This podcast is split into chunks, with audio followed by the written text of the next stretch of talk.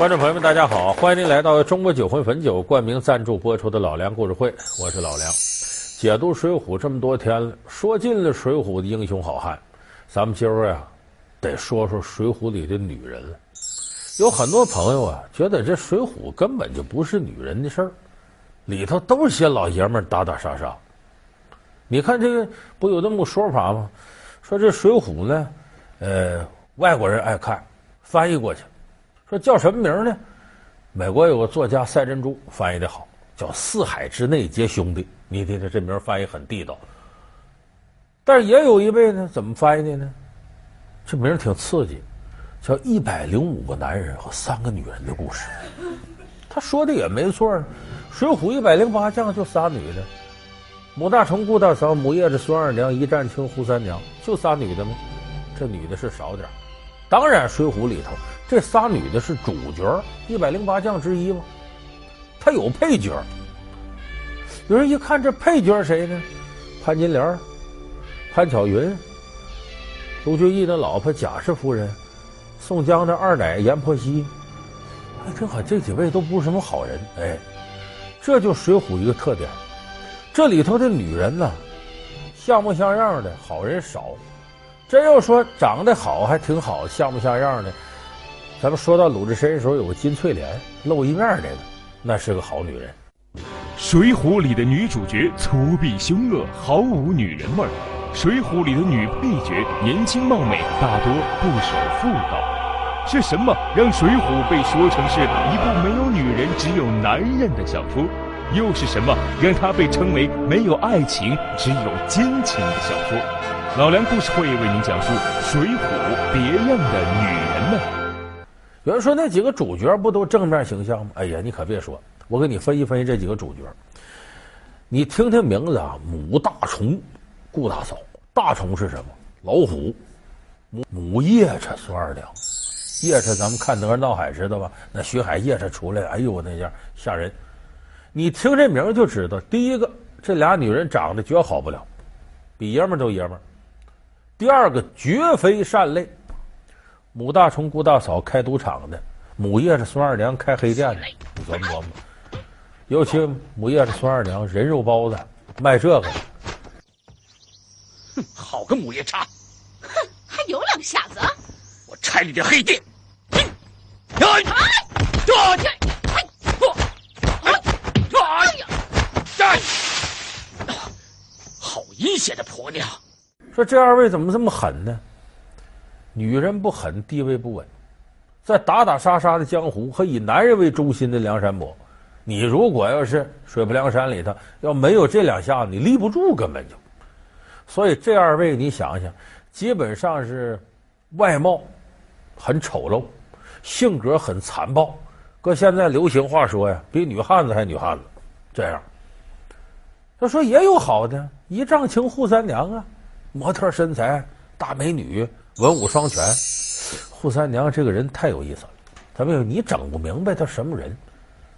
你看我给你分析分析，扈三娘，咱们前面也提过两句，在宋江那集里头，这扈三娘呢，扈家庄大小姐，跟祝家庄老三祝彪啊结亲，没过门的，啊姻亲定下来。祝家庄、李家庄、扈家庄三庄联盟对抗水泊梁山。这梁山打过来了，各个击破。这个时候呢，扈三娘呢，让林冲给抓过去了。这个扈成，扈三娘他哥哥带着扈家老少就来投降来了，满门干干净净，就扈成跑出去了。所以这个时候，这扈三娘，你怎么办吧？降也得降，不降也得降，你命在人手攥着呢。有意思就有意思到这儿。宋江后来呢，把他许配给矮脚虎流氓。色狼，长得那个难看，三寸丁骨树皮，反正要多难看，为人极为猥琐。而这时候宋江，居然很仗义的把扈三娘给那个猥琐的王英，给他当媳妇儿。这什么心理呢？很简单，我得不到他，我就把他毁了。所以你说这三个所谓的正面人物，和我们传统意义上讲的正面女人形象，一点都不挨着。而且这三个人说实在不好琢磨，面目模糊，凶神恶煞，其实没啥个性。你想想，而且作者也没有在这三个女人身上费太多的笔墨，反而是配角个个光彩照人。但是这个光彩可不是正面光彩啊。虽然光彩照人，我指着个性鲜明，但个个不守妇道，基本上都是淫妇。你咱们刚才说这几个潘金莲跟西门庆，潘巧云跟裴如海，贾氏勾搭管家李固，阎婆惜跟那小张三张文远好，后来让宋江给杀了。这四位跟他们那姘头奸夫淫妇，所以《水浒》里这四个年轻貌美、漂亮的女配角。我们几乎在里边感觉不到纤夫的爱，都是奸夫的爱，基本上。所以这里头就奇了怪了，说这个施耐庵怎么写女人写这么狠呢？正面人物就得长得难看，下场很差；反面人物女的都是这个淫妇。那么说，施耐庵就是为了说我瞧不起女的，封建社会男尊女卑？不是，我认为施耐庵写这些反面人物的女配角里有他的深意。咱总结一下，为什么这四个女人最后都成了淫妇，背叛了自个儿的丈夫？为什么是这样？你咱们先说，这这潘金莲肯定得搁头来了。前面我说了，张大户把她嫁给武大，武大郎啊，没有啥生活情趣，他已经是被贫困压垮了的一个人，整天卖炊饼为生，娶了个如花似玉娘子，心理上还自卑。很难和自己的媳妇儿平等沟通。大郎今日如何一脸晦气啊？炊饼今日没卖出几个。嗯，那我明日少做几个就是了。哎，那我是能干点活，要不咱俩得饿死。天天早出晚归卖炊饼，本来他就什么也不会。你说回家跟这个潘金莲、金莲啊，咱俩吟个诗做个对儿，他哪有那文化呀？卖炊饼。而且在外头呢，地痞流氓谁都欺负他，尤其娶了这么个如花似玉的老婆，哎，说什么闲话都有。哎呦，大郎今儿怎么着？这屈辱他也得受着，所以他这个心理健康不了。潘金莲跟他过，说白了，凑着过呗，你咋整？因为不能死去，所以这基本上在男女爱情方面，潘金莲已经心如死灰。可没想到呢。生活起了新变化，武松武二郎出现了，打虎英雄回来了。娘子，你看这是何人？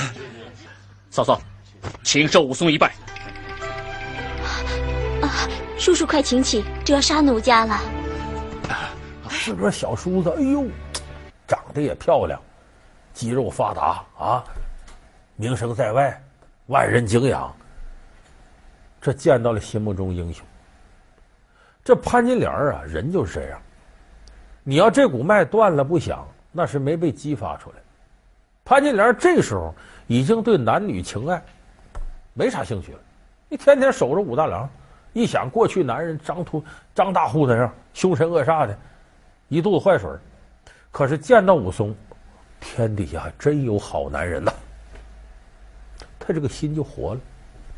其实这个心理，咱们总骂潘金莲是淫妇。你倒过来，假如潘金莲是男的，见着这么一美女，他会有什么反应？咱们电视机前绝大多数男观众，都可能在这时候，哎，目色而少爱嘛，哎，我喜欢美女，很正常。那你倒过来，人家潘金莲喜欢帅哥，不对吗？咱们经常说爱一个人是无罪的，那轮到这事怎么就有罪了呢？所以这个时候大家注意，潘金莲不是什么坏女人，正常心理。可是呢，婚姻的枷锁捆着她，毕竟是嫂子小叔子关系。潘金莲呢，没有抵制住这种情欲的诱惑。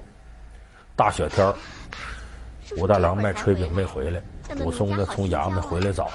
潘金莲热几杯酒，整几个菜，坐这儿，来吧，叔嫂喝两杯。叔叔，就这样喝吗？嫂嫂叫武松，怎样喝？哼，叔叔，若是心中有这个嫂嫂，就与奴家喝个交杯酒如何？武松开始没往别的地方想，到这儿才明白，你这个意思。武松心里不活动吗？哎，谁都有正常心理。可是武松这不是我嫂子呀，嫂嫂请自重，休要做出猪狗不如的事儿。须知武松认得嫂嫂，武松的拳头认不得嫂嫂。一口回绝。大雪天也甭管了，戴上斗笠，披上蓑衣，推门走。门一敞开，雪花一飘进来，把潘金莲这点二情的火花一下就给弄灭了。老梁故事会为您讲述《水浒》别样的女人们。好，欢迎您回到中国酒魂汾酒冠名赞助播出的老梁故事会。弄灭是弄灭了，武松接着出差走了，可这心思被撩拨起来啊，就撂不下了。正这时候。武松的替补出现了，西门庆，楼底下走，啪，窗户掉下来一砸，这谁的呀？真漂亮！奴家一时失手，打疼了官人。啊，不妨事，只恐娘子闪了手啊。西门庆酒色之徒，会勾搭女人，也知道讨女人欢心。正这时候，恰当的时间，恰当的地点，正潘金莲春闺寂寞的时候，西门庆趁虚而入，潘金莲陷入情欲大海之中，难以自拔。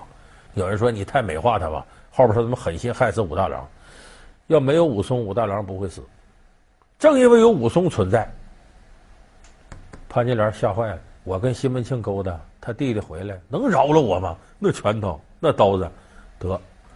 咱得想法长久好下去，怎么办？角度来看呢，结合后来潘金莲下场，他不是一点儿，就是让我们同情的地方都没有，他有，一步一步自己走上不归路，罪无可恕，情有可原，就是他在武大郎这得不到爱情的滋养，正常女人有正常的生理需要、心理需要，追求爱情，在这个过程当中。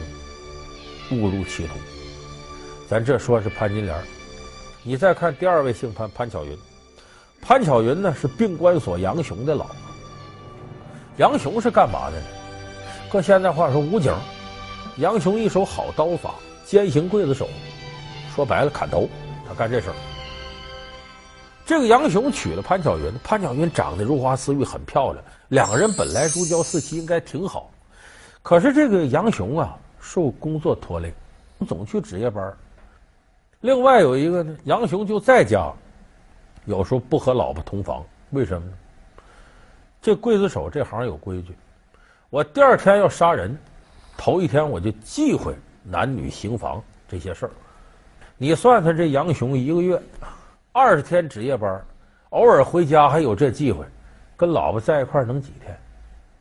潘巧云耐不住寂寞。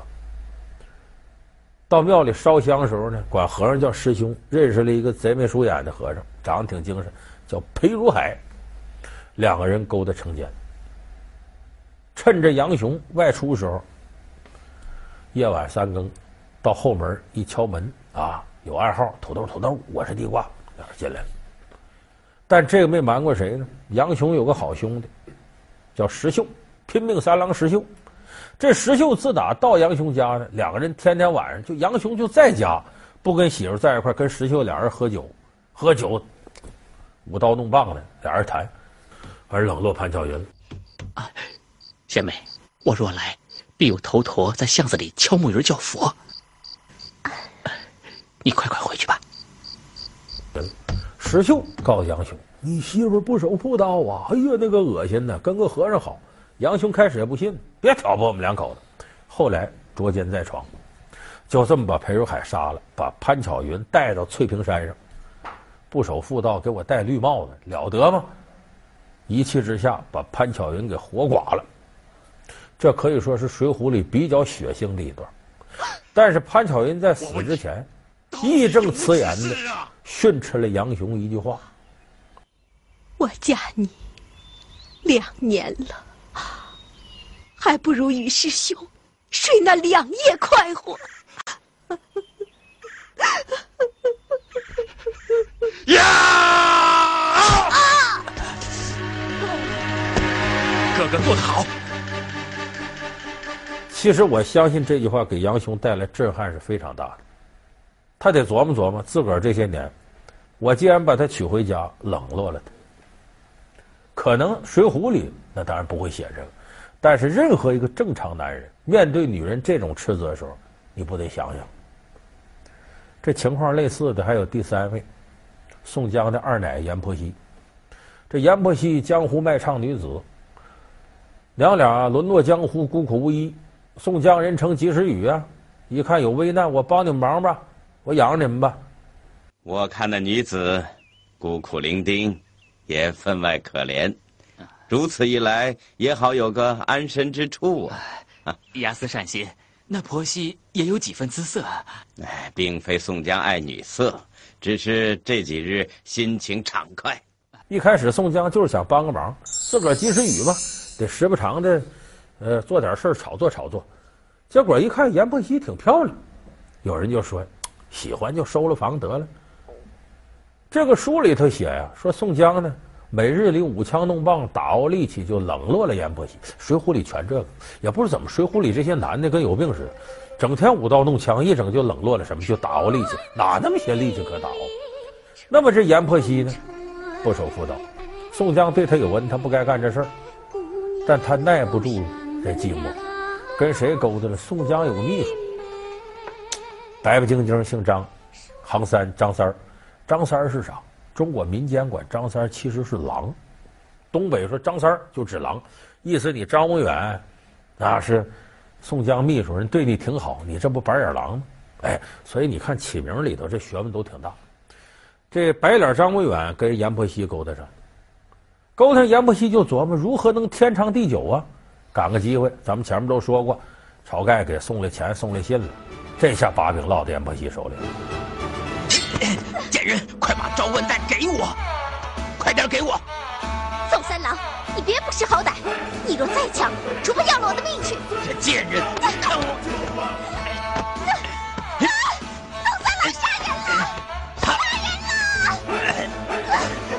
一失手一刀，坐楼杀鸡的阎婆惜。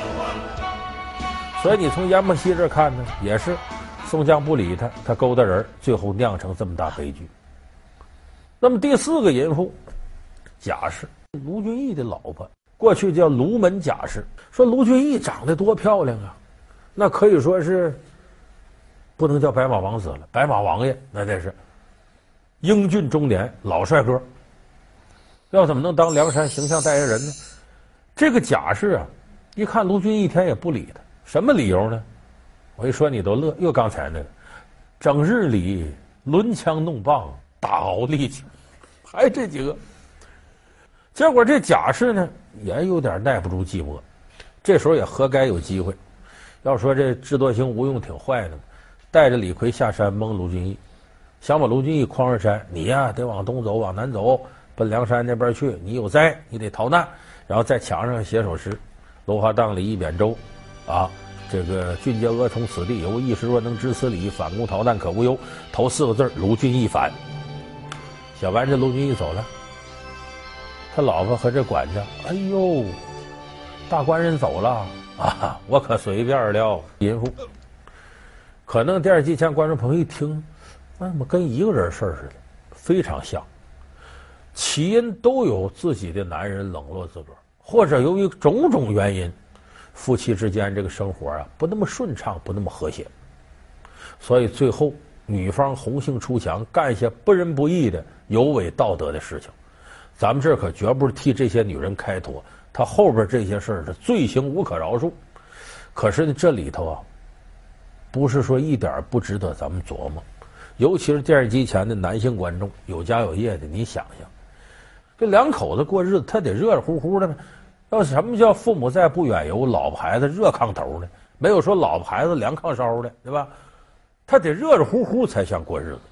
两口子在一块儿，想把日子过好、过和谐了，还得互相关照、互相体贴，得有那么股子知冷知热的贴心劲儿。所以，我想咱们从反面案例当中，咱们可以总结出一些。正能量的东西。《水浒》中，生辰纲还没出大名府，江湖上已经沸沸扬扬，是谁走漏了消息？梁中书手下猛将如云，千斤重担为什么交给一个丢过花石纲的杨志？黄泥岗上七星劫财，是谁指点他们充当内鬼？老梁故事会为您讲述《水浒》中生辰纲的秘密。好，感谢您收看这期老梁故事会。老梁故事会是由中国酒会汾酒冠名赞助播出。我们下期节目再见。